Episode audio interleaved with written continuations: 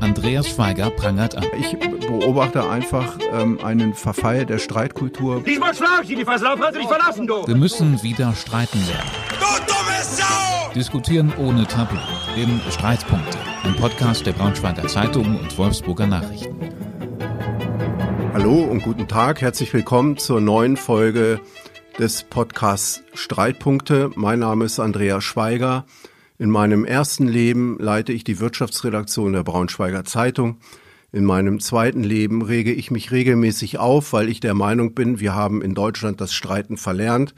Und genau das wollen wir hier tun oder zumindest strittige Themen ruhig und sachlich diskutieren.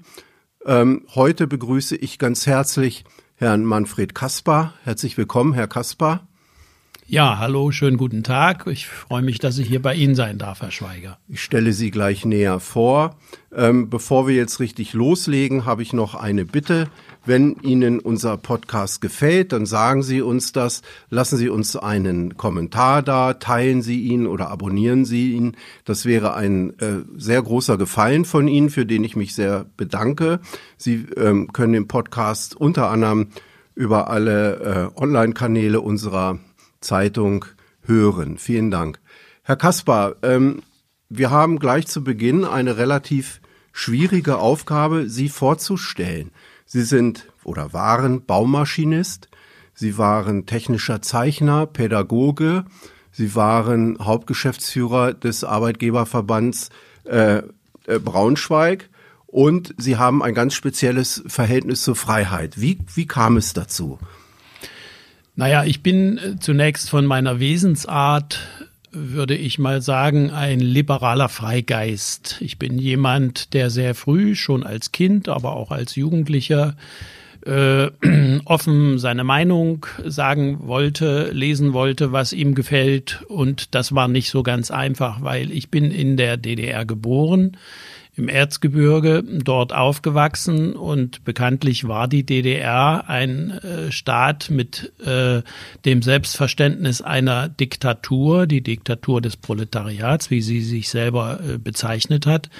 Und das schränkte natürlich Freiheit ein. Und äh, ich habe relativ früh gespürt, dass äh, diese Einschränkung mir große Mühe macht, so dass ich dann nach der Schule, nach der Ausbildung zum Baumaschinisten einen äh, Fluchtversuch unternommen hatte. Ich wollte aus der DDR, aus äh, dem Ostblock heraus in die Bundesrepublik, in der der Freiheitsgrad doch äh, damals deutlich größer war und bin dann aber leider an der bulgarisch-jugoslawischen Grenze im Alter von 18 Jahren 1969 festgenommen worden war dann anderthalb Jahre inhaftiert und bin gegen Ende der Haft dann äh, durch den sogenannten Freikauf in die Bundesrepublik gekommen.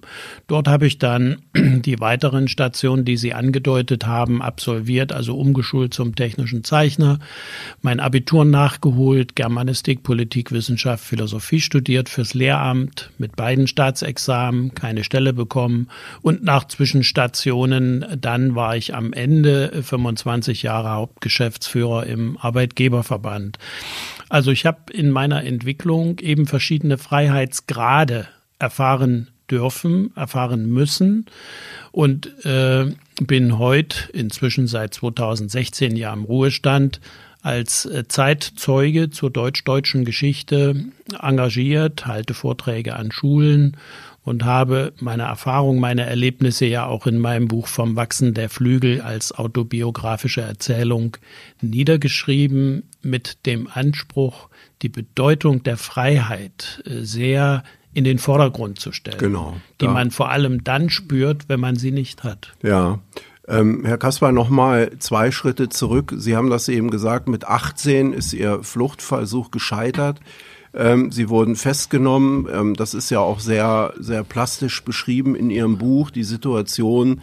Ähm, was passiert da in einem jungen Menschen? Was, wie, wie, wie können Sie das in wenigen Worten beschreiben? Es bricht eine Welt zusammen. Also ich habe geträumt davon, im Westen frei sein zu können äh, war schon als junger Bursche immer, ich sag mal, so ein bisschen abenteuerhungrig. Die Alpen, die Berge, die haben mich fasziniert, die wollte ich erleben.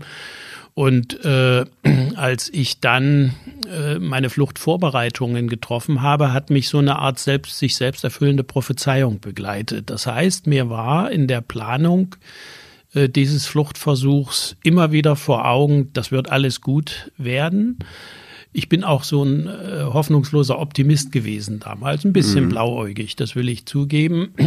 Altersbedingt und, auch. Äh, ja, vielleicht altersbedingt, naiv auch. Und äh, es ging eigentlich auch bis wirklich an die Demarkationslinie an der bulgarisch-jugoslawischen Grenze im Rila-Gebirge ganz gut.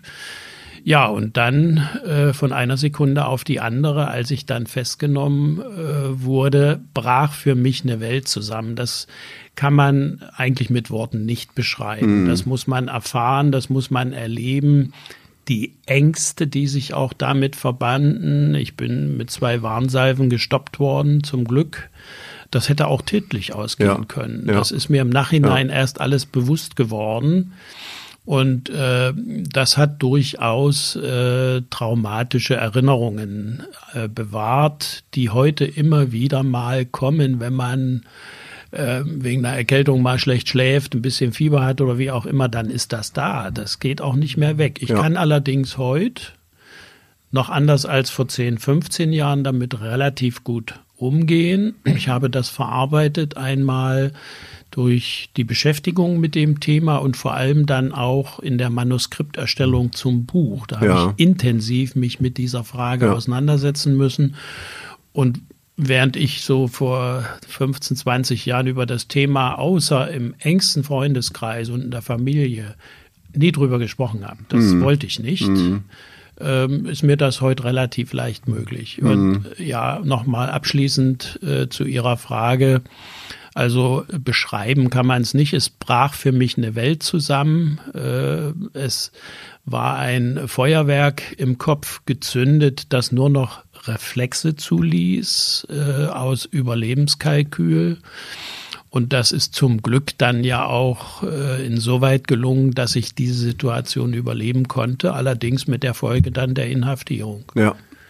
In welchen Punkten haben Sie denn, hat Sie die Unfreiheit am stärksten belastet? Weil Sie haben eben das Reisen angesprochen, die Abenteuerlust. War es das oder war es ähm, äh, das Verbot oder die Unmöglichkeit, äh, gedankenfrei zu äußern. Ähm, was, was hat Sie da am meisten belastet, gequält?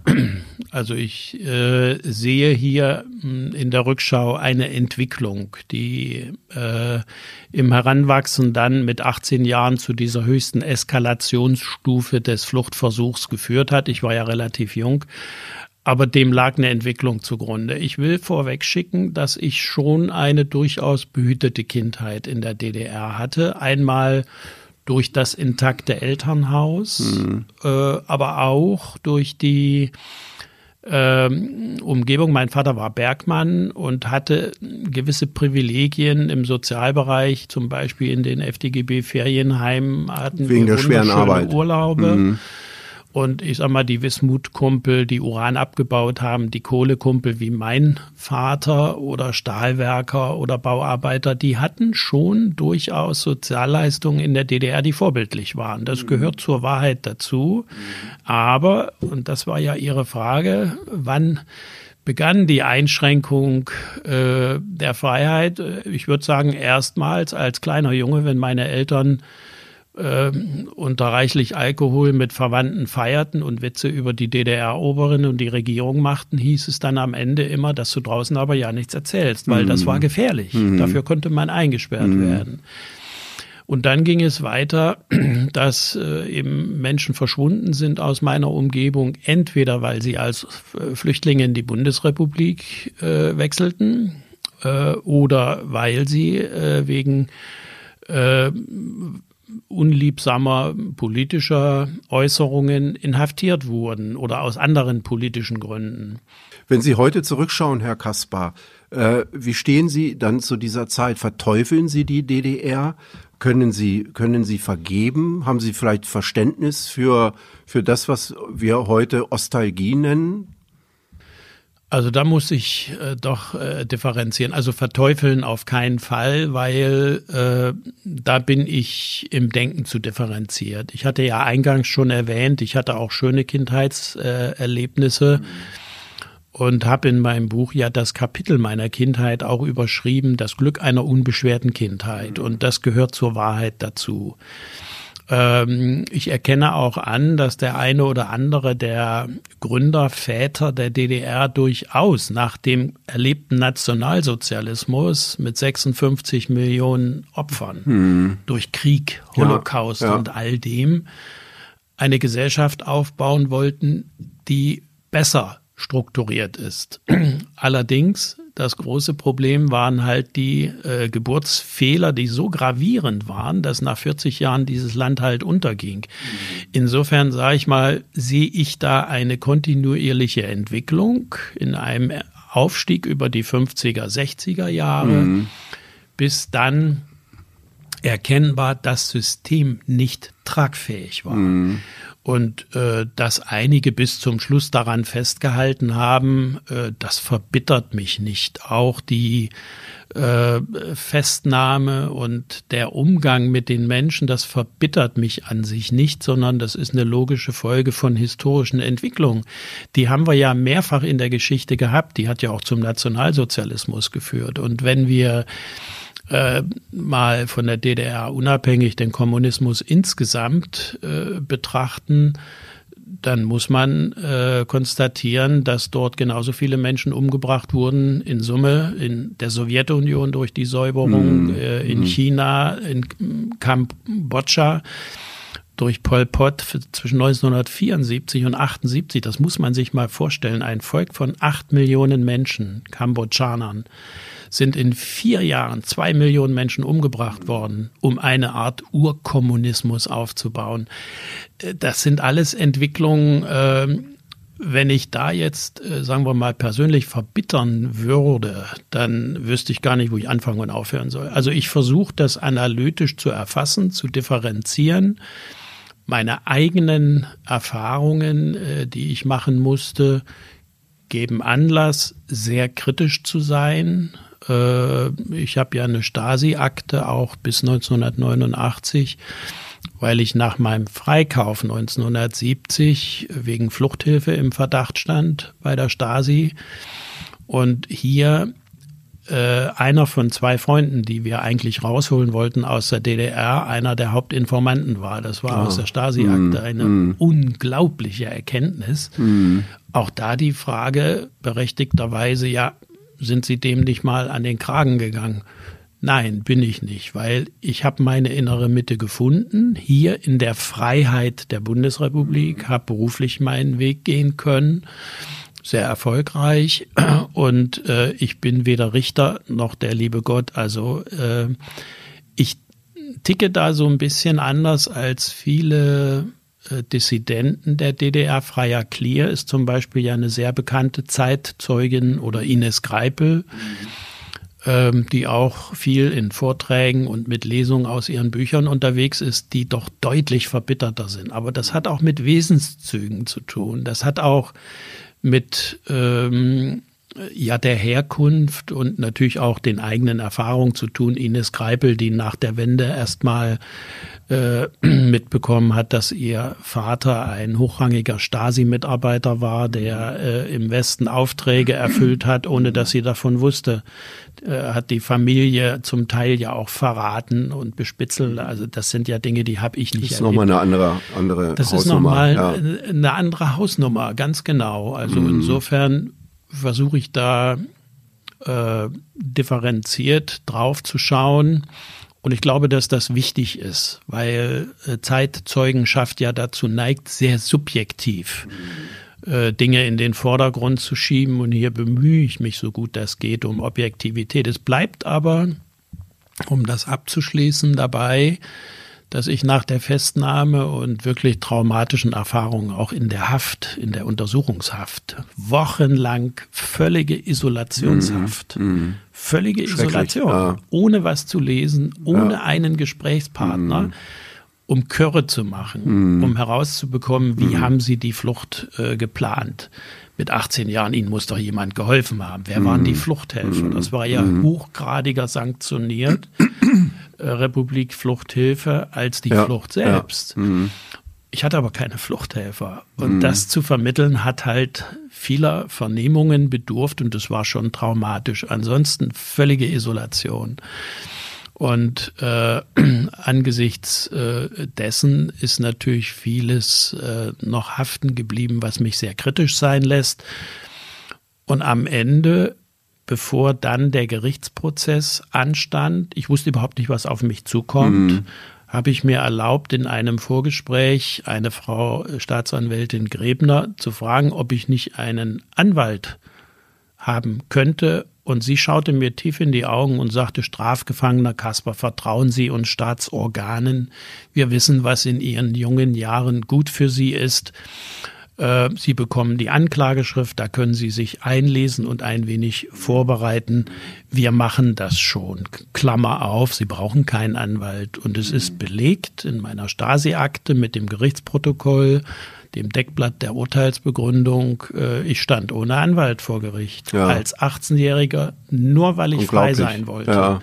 Also auch das gehört zur Wahrheit so differenziert man immer auch draufschaut auf diese DDR dazu. Es sind an den Grenzen Menschen erschossen worden. Es gab Selbstschussanlagen. Ja, natürlich. Ja. Es gab auch übrigens in der DDR die Todesstrafe. Da wird heute kaum drüber gesprochen.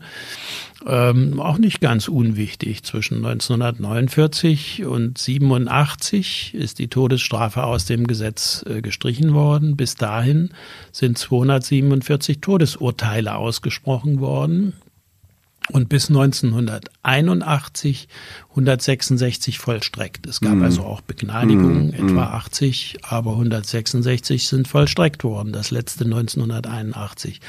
Also insofern war die DDR eine Diktatur.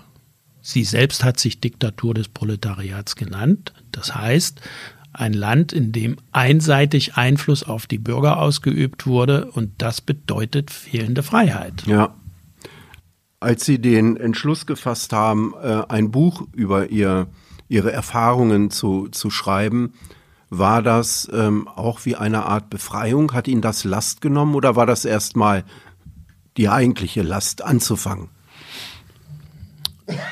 Beides wieder. Äh, beides. Ich habe äh, bis in die 90er Jahre eigentlich kein Interesse gehabt, meine DDR-Vergangenheit aufzubereiten. Ich hatte meine Erfahrungen äh, in diesem Land gemacht und mit dem, was ich eben beschrieben habe. Und damit war es im engeren Familienkreis und äh, auch in der Verwandtschaft oder bei jetzt engen Freunden natürlich gut. Die wussten darüber, aber mehr auch nicht. Und dann hatte mich ein Freund im Erzgebirge ermuntert, mal zu äh, versuchen, ob es nicht über mich eine Stasi-Akte gibt.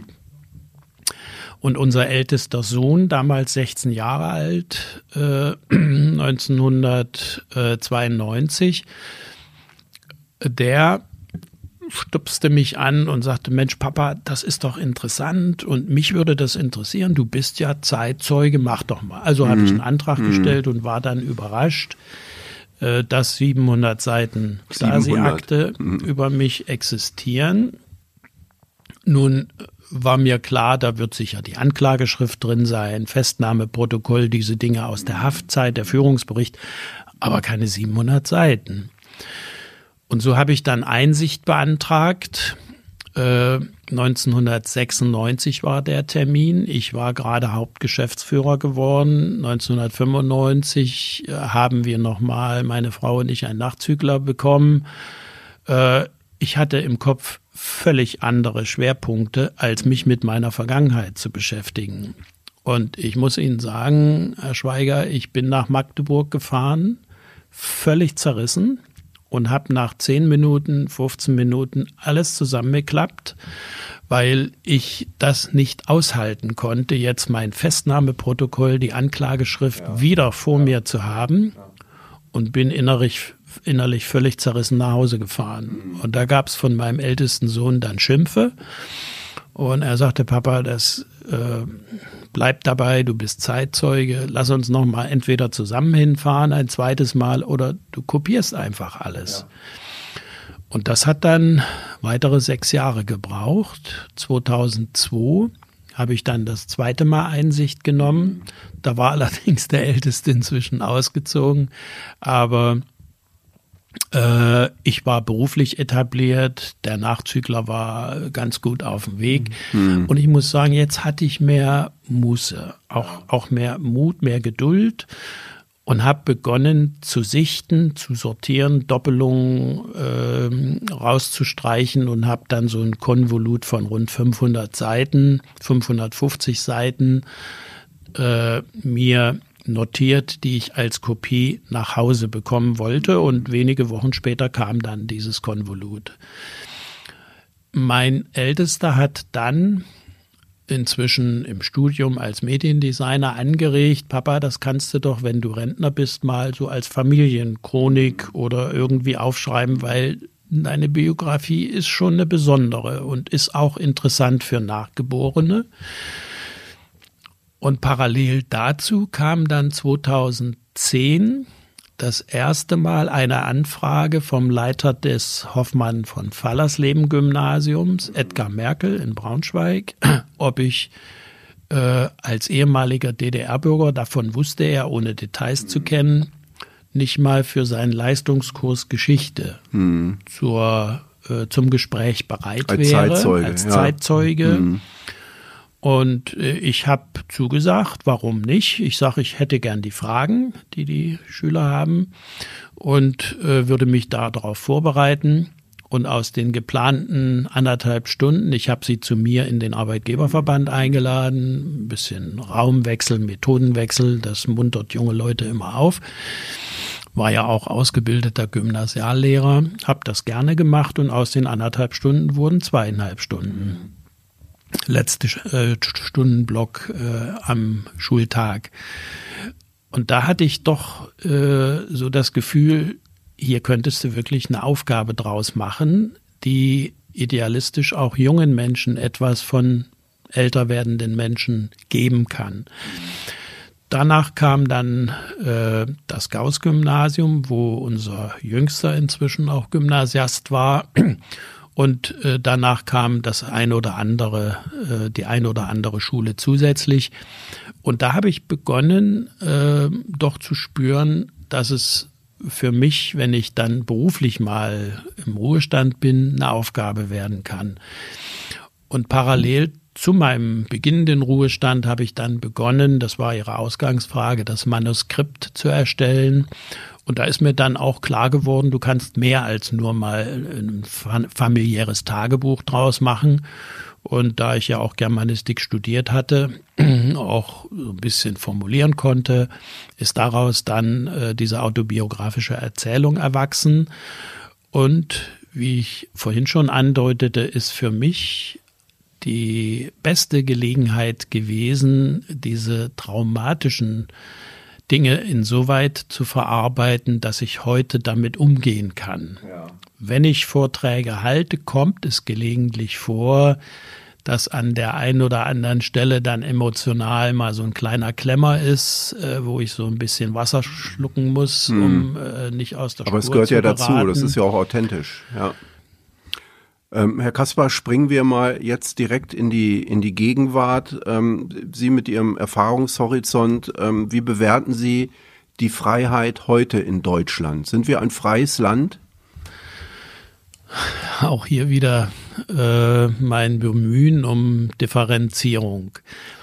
Ich äh, nehme wahr, für mich ganz subjektiv und persönlich, dass wir nicht mehr den Freiheitsgrad haben wie in den 70er, 80er, 90er Jahren des letzten Jahrhunderts. Hier haben sich Dinge verändert und verändern sich weiter und ich erkenne Tendenzen. Grundsätzlich sind wir ein freies Land. Einmal von unserer Grundstruktur, Gewaltenteilung, sie funktioniert, wir haben kritische Medien. Ich sehe allerdings ein großes Aber. Und äh, das ist eine Entwicklung, die mir Sorgen macht und die mich vor allem an meine Jugend in der DDR erinnert. Wenn meine Mutter früher nach den Feiern der Erwachsenen immer den Finger an den Mund hielt und sagte, dass du draußen ja nichts erzählst. Mhm. Klammer auf, das ist gefährlich. Klammer zu dann erlebe ich das heute wieder. Und mhm. das nimmt leider zu. Mhm. Welch, welche Tendenzen meinen Sie? Was, es gibt, was konkret?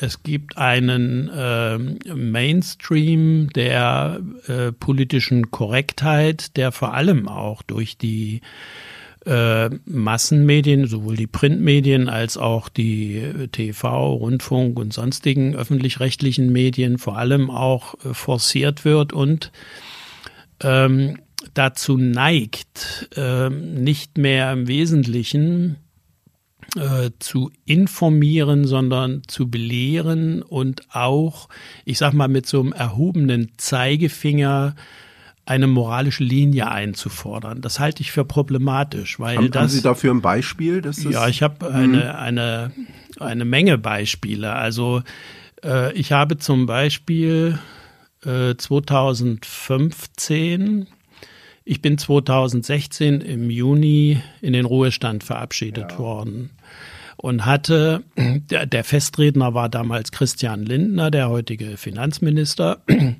Und im Vorfeld gab es 2015 im Herbst ein Treffen mit ihm zur Vorbereitung und Vorbesprechung dieser Verabschiedung und auch um mit dem, er war damals ja schon FDP-Chef, äh, mal auch äh, politische Themen zu diskutieren.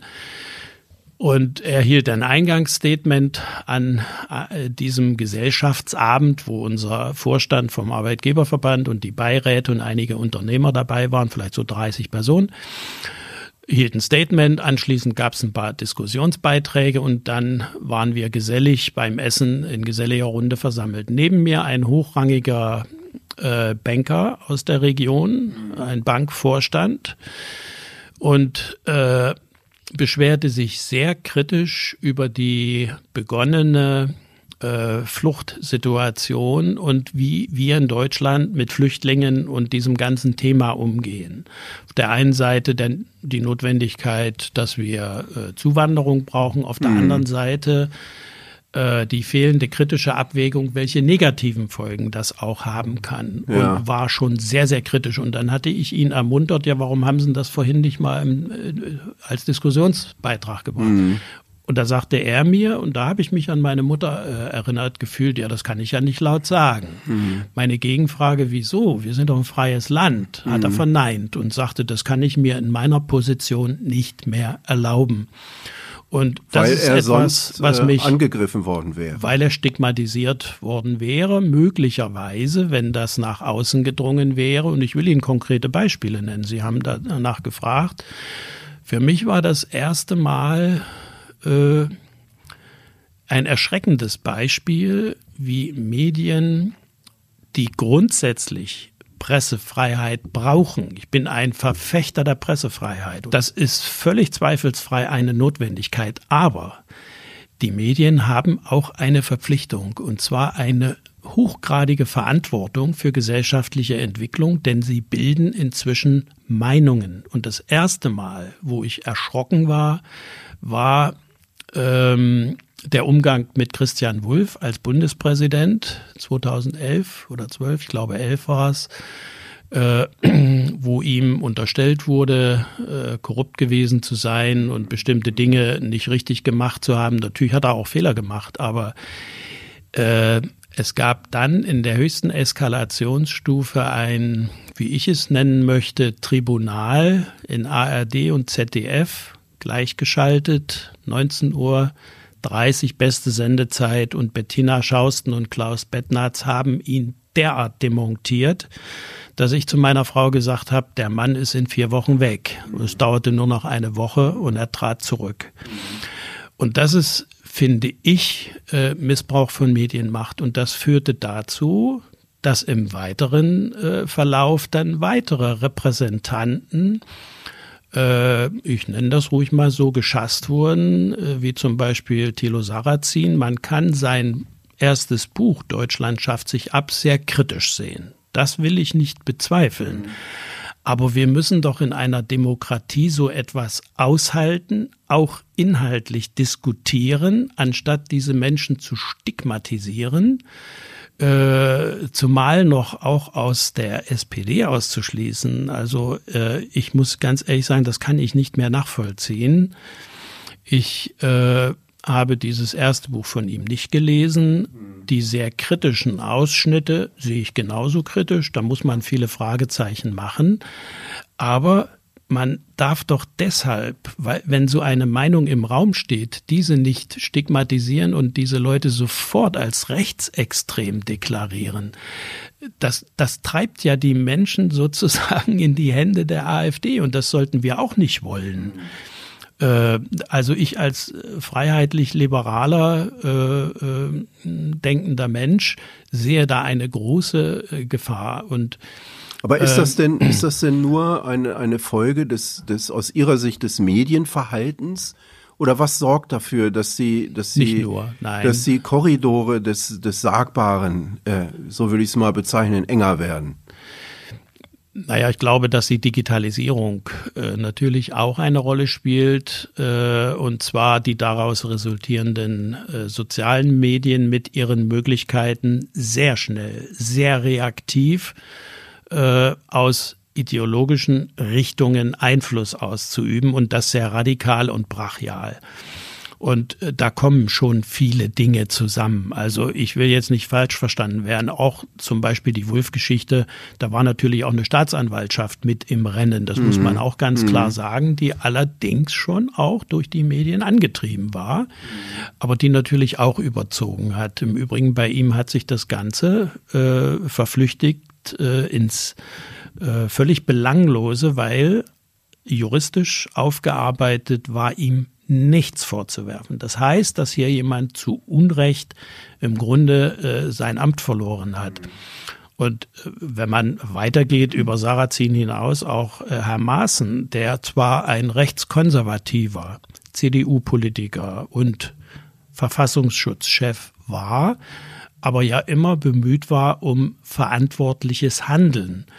Und äh, auch hier die Art und Weise, wie man ihn sozusagen äh, in die Ecke gedrängt hat, jüngstes Beispiel auch äh, jetzt Boris Palmer, bei allen Fragwürdigkeiten dieser Äußerungen dieser Menschen, wir müssen sie doch aber nicht nur aushalten, sondern sie kritisch reflektieren und versuchen, wieder zurückzukommen zu einem Diskurs über solche Themen. Und das vermisse ich im öffentlichen Bereich. Äh, ob man äh, heute die Talkshows der öffentlich-rechtlichen Sender nimmt oder auch äh, Textbeiträge in den Printmedien und so weiter wo gibt es eigentlich einen sachlichen Dialog zu diesen, äh, zu diesen Themen? Ähm, und das sind Themen, die ja nun alle Menschen auch berühren. Und was mich bedrückt ist, dass immer öfter auch äh, zu, wenn solche Dinge denn zum äh, Gespräch gemacht werden, viele Menschen sagen, ich will aber nicht genannt werden. Ich möchte also hier nicht äh, auch noch irgendwie in die rechte Ecke gedrängt werden. Und diese Gefahr halte ich für ausgesprochen groß. Jeder, der heute rechtskonservative äh, Meinungen äußert, und das muss ja im politischen Spektrum möglich sein, der ist sofort der Gefahr unterlegen, als Nazi, als Rassist, als jemand abgestempelt zu werden, was man nicht möchte. Das möchte ich auch nicht. Um Gottes Willen, ich bin auch kein, kein Rechter. Ähm, dennoch finde ich aber, muss man äh, in einem gewissen Meinungsspektrum die Spielräume wieder etwas größer werden lassen. Sie selbst haben von Einengung äh, des Kanals, innerhalb dessen man sich artikulieren darf, gesprochen. Und hier müssen wir einfach auch mutiger, wieder couragierter auftreten und unsere Meinung äußern. Eingesperrt werden wir nicht. Und da möchte ich äh, zu der Frage abschließend deutlich sagen, wir haben auch keine Verhältnisse wie in der DDR. Da könnten wir hier nicht so offen sprechen, wie wir es tun. Genau, ja. Das, das ist ja ähm, sozusagen die, die positive Botschaft. Ähm, die andere mit den mit den eingeengten äh, Diskussionskanälen. Äh, wie kommen wir denn dahin, dass wir, dass wir wieder mehr polarisierende Meinungen aushalten tatsächlich und uns auch damit mal befassen. Das heißt ja nicht, wenn ich mich damit auseinandersetze, dass ich das gleich annehme und gut finde, aber dass ich es zumindest mir mal anhöre.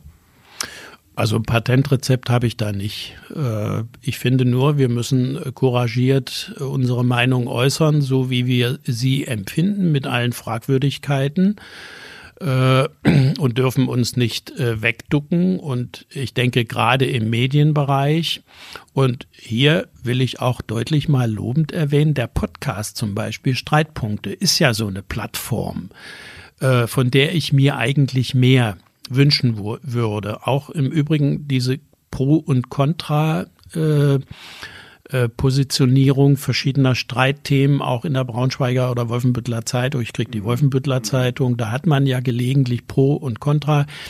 Das würde ich mir eigentlich wünschen, dass es forciert wird und vor allem, äh, dass also dass die Medien schon, Entschuldigung, aber dass die Medien schon so eine Art Vorbildrolle der freien Meinungsäußerung überne stärker übernehmen. Ja, wer sonst? Es gibt ja niemanden, der uns wer sagt, was, was wir zu äußern haben, aber da gibt es vielleicht mitunter eine, eine Selbstbeschränkung. Ja, aber das ist ja genau der Punkt, mhm. äh, dass im Moment leider im, ich nenne es mal Mainstream, äh, nach meinem subjektiven Gefühl eher äh, Vorgaben über die Medien platziert werden, die eigentlich nur noch ein sehr eingeengtes Weltbild zulassen. Und diejenigen, die davon abweichen, dann äh, stigmatisiert man. Und äh, davon, äh, denke ich mal, müssten die Medien wegkommen und sozusagen mehr Freiheit lassen. Ja, ich muss das so sagen. Also mehr Freiheit äh, zulassen und das dann auch äh, entsprechend präsentieren. Also es braucht aber Beispiel, auch Menschen, auch Menschen, die zu ihrer Meinung stehen und diese dann äußern. Richtig, richtig. Ja, also ja, ganz ist, genau. Da kann ich es mir natürlich richtig. auch leicht machen und sagen, äh, ich darf es nicht, äh, weil ich Gefahr laufe, dann stigmatisiert zu werden. Da gebe ich Ihnen ja grundsätzlich recht. Aber trotzdem brauche ich ja Menschen, die trotzdem den Mut haben und zu ihrer Meinung stehen. Ja, das ist das eine. Und das andere, es darf dann aber auch nicht dazu führen, dass jemand in einer exponierten Position als Person des öffentlichen Lebens wegen eines Wortes oder eines Satzes sofort äh, an die Wand genagelt wird und er äh, seinen Job verliert oder er als Rassist oder Na äh, Nationalsozialist bezeichnet wird. Ich finde diese oberflächliche, dieser oberflächliche Umgang auch in diesem Zusammenhang ähm, der wird ja der Geschichte nicht gerecht, sondern das ist eine Verharmlosung, wenn ich jemanden, der mal ein falsches Wort benutzt, sofort als Nazi bezeichne. Ich meine, worüber reden wir? Über den Nationalsozialismus. Das, man muss sich vorstellen, was das bedeutet. Ein System, das über zwölf Jahre äh, äh, geschafft hat, 56 Millionen Menschen zu Opfern werden zu lassen. Das ist so unvorstellbar. Und ich kann doch das nicht gleichsetzen, diese Ideologie, äh, mit jemandem, der eine rechtskonservative Meinung äußert. Das ist so erschreckend für mich, wie schnell man, äh, äh, ich meine, ich bin kein Freund von Boris Palmer, aber zum Beispiel diese aktuelle Geschichte, wo er äh, sich geäußert hat und sofort die Rufe kamen Nazis raus. Er ist, äh, er entstammt einer jüdischen Familie. Also ich bitte Sie, worüber reden wir hier? Diese Undifferenziertheit, dieses klischeebehaftete Draufschlagen auf Menschen, auf Meinungen, das muss aufhören. Und äh, da müssen wir vor allem auch in den Schulen, und das ist ja mein Antritt, äh, Demokratiebildung praktizieren. Wir müssen den jungen Menschen bewusst machen, was Freiheit bedeutet, was Demokratie bedeutet, dass das auch Meinungsfreiheit impliziert. Und äh, wenn ich sehe, dass ich zum Beispiel äh, am Steinmühle-Gymnasium in Marburg versucht habe, Zugang zu finden für meinen Zeitzeugenvortrag und dann abgelehnt wurde mit dem Hinweis, das geisteswissenschaftliche Lehrerkollektiv, äh, Klammer auf, Deutsch, Geschichte, Gemeinschaftskunde, Klammer zu, möchte das nicht, weil meine einseitig erworbenen Lebenserfahrungen in der DDR zu einer einseitigen Beeinflussung der Schüler führen könnten, dann weiß man, aus welcher Ecke das kommt. Und äh, ich sag mal, ich habe schon in den 1970er Jahren im Studium der Politikwissenschaft natürlich immer wieder heftige Kämpfe äh, gefochten äh, mit ideologischen Gegnern aus dem linken Spektrum. Äh, diese Entwicklung hat sich heute ziemlich verfestigt. Die ist da in der Gesellschaft und darüber muss man reden. Man muss über die Gefahren von rechts reden. Reichsbürger, ganz problematisch, für mich völlig krude. Man darf auch die Gefahren äh, von der politisch-ideologischen extremen linken Seite nicht äh, verharmlosen. Und äh, hier ist meines Erachtens notwendig, dass über Bewusstseinsbildung bei jungen Menschen vielleicht wieder ein bisschen mehr Schwung in die Debatte kommt und man offener und ehrlicher man sich äh, auch streitet. Man muss auch streiten. Streitkultur. Zwingend. Ganz zwingend, wichtig. Ganz wichtig. Ganz, ganz wichtig. Ohne Hasstiraden, ohne Genau. das, was das meine ich ja auch mit dem Netz, Zulassen äh, pole, polami, polemisierender Meinungen. Äh, richtig. Ja. Herr Kaspar, ähm, jetzt haben wir viel über Freiheit gesprochen, ähm, aber Freiheit ist ja auch endlich und Freiheit erfordert Verantwortung. Ähm, wie weit darf denn Freiheit gehen? Wo endet Freiheit? Wo Also- muss sie enden? Meine Freiheit endet dort, wo Ihre äh, Ansprüche beginnen, äh, wenn Sie mir gegenüber sitzen.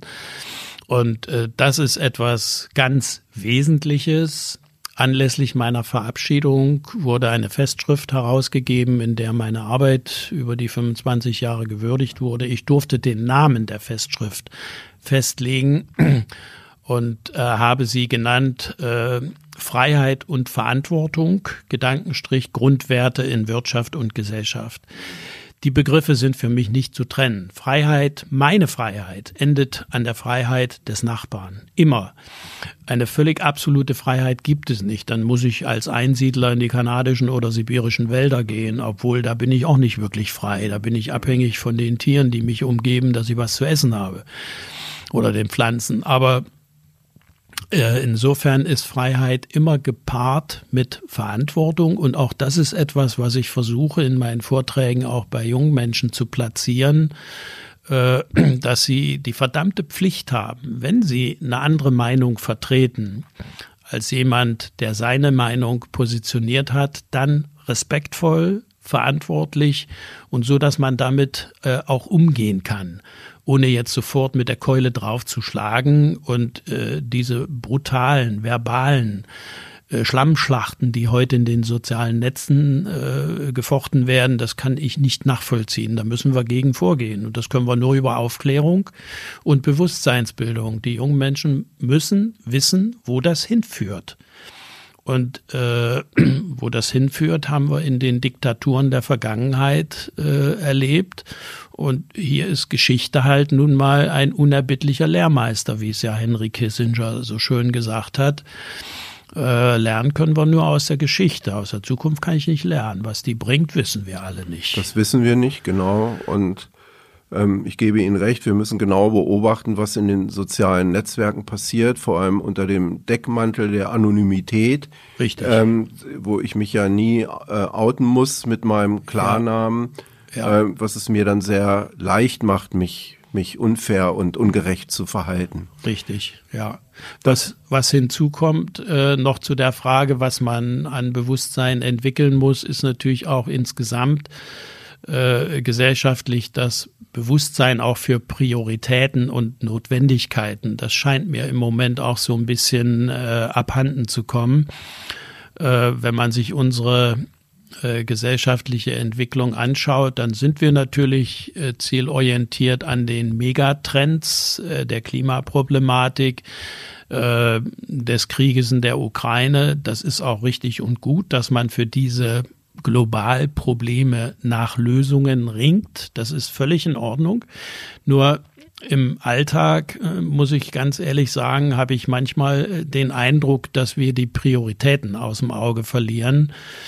Äh, wenn ich da noch ein Beispiel nennen darf, das ist jetzt nicht unmittelbar Freiheit bezogen, hängt aber in diesem Komplex der gesellschaftlichen Entwicklung mit dem zusammen, wenn ich sehe, wie wir alle wissen, dass unsere Gesellschaft inzwischen an jeder Stelle leidet an einem unsäglichen Übermaß an Bürokratisierung, an Verfilzung, an Verkrustung. Und Herr Schäuble hat ja schon im letzten Jahr gesagt, wir bräuchten eine Modernisierung der gesamten administrativen gesellschaftlichen Strukturen. Das ist eine Erkenntnis, die doch fast jeder heute teilt. Das wissen wir. Und womit beschäftigen wir uns in den Behörden? Nicht damit zu entbürokratisieren, sondern Gendersprache einzuführen. Also ich habe ja kein Problem damit, dass man auch diese äh, Dinge im Hinblick auf Geschlechtervielfalt äh, im Kopf bewegt, dass man hier auch die Gesellschaft verändert. Da will ich nicht grundsätzlich opponieren. Aber ist das wirklich eine Priorität, die wir heute brauchen? Oder brauchen wir nicht ganz andere Schwerpunkte in unserem Umgehen mit dem Alltag und mit unserem Anspruch an diese Gesellschaft? Ich mache mir da wirklich Sorgen, weil das habe ich ja alles in der DDR erlebt. Die begann ab den 70er Jahren deshalb kaputt zu gehen, weil sich die Strukturen nicht mehr positiv veränderten. Und äh, am Ende diese alten Männer paranoid vor jedem Angst hatten, der ein potenzieller Klassenfeind sein könnte. Und heute hat man Angst äh, vor jedem, der abweicht von äh, der Linie, die bei uns die Kruste zementiert. Und das halte ich für ausgesprochen bedenklich. Also auch hier würde ich mir ein äh, Bewusstseinswandel wünschen, der wirklich eine Modernisierung dieser Gesellschaft aktiv trägt und auch bereit ist, äh, dann mal Opfer zu bringen. Wir kriegen die Probleme, vor denen wir stehen, nicht gelöst ohne Opfer und ja. ohne Abstriche. Ja. Das muss uns allen klar sein. Wir können heute ja nicht permanent nur noch Geld verteilen, was wir nicht erwirtschaftet hm. haben. Wie soll denn das gehen? Hm. Und hier wieder die Frage der Prioritäten, äh, die meines Erachtens abhanden kommen. Und auch hier wieder eine ganz wichtige Aufgabe der Medien, wenn sie denn schon meinungsbildend äh, immer intensiver aktiv werden, auch in dieser Richtung Bewusstsein zu bilden. Ein gutes Schlusswort und eine Anregung für einen nächsten Podcast in der Folge Streitpunkte. Vielen herzlichen Dank, Herr Kaspar, für das Gespräch und noch einen wunderbaren Tag. Ich bedanke mich, dass ich bei Ihnen sein und meine Meinung offen und ehrlich äußern durfte. Herzlichen Dank dafür. Sehr, sehr gerne. Mehr Podcasts unserer Redaktion finden Sie unter braunschweiger-zeitung.de slash podcast.